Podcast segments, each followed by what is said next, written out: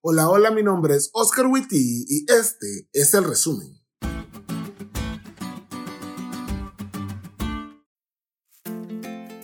Feliz sábado amigos. Nos alegramos en la esperanza que trae el sábado y nos unimos en adoración a Dios con toda nuestra familia de la fe.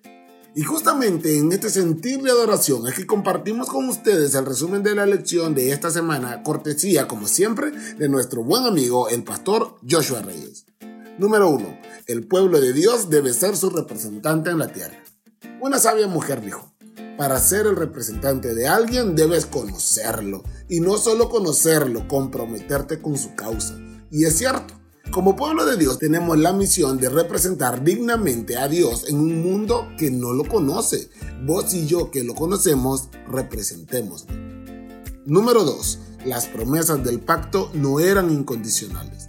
El creer que Dios nos ama y por eso va a dejar pasar, y eso lo digo entre comillas, todo lo que hagamos, es más necio que creer que el cielo es verde los miércoles solo porque yo lo digo. Las promesas del pacto no eran ni son incondicionales, tienen condiciones, porque de eso se tratan los pactos, pero ganás más vos que Dios. No pierdas las bendiciones del pacto solo por no acatarte a él. Y número 3. Aunque el pueblo falló, Dios tiene un remanente. ¿Has escuchado la frase la basura de uno es el tesoro del otro?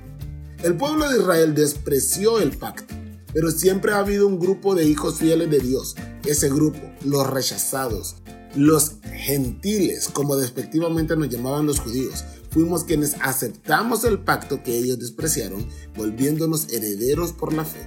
Sí, el pueblo falló, pero Dios ya había pensado en darnos este hermoso tesoro a vos y a mí. El pueblo de Israel falló en su misión de ser luz y por muy triste que eso sea, hoy vos y yo tenemos la misma responsabilidad y la misma bendición de ser luz y atraer a los que nos rodean de las tinieblas a su luz admirable. Depende totalmente de nosotros fallar como el Israel del pasado o cumplir nuestra misión. Y que entre nos, yo prefiero ser parte de ese remanente fiel que hace la voluntad de Dios que ser parte de un pueblo que decide no hacerlo. Y espero que después de estudiar esta lección vos también querrás glorificar el nombre de Dios con tu vida.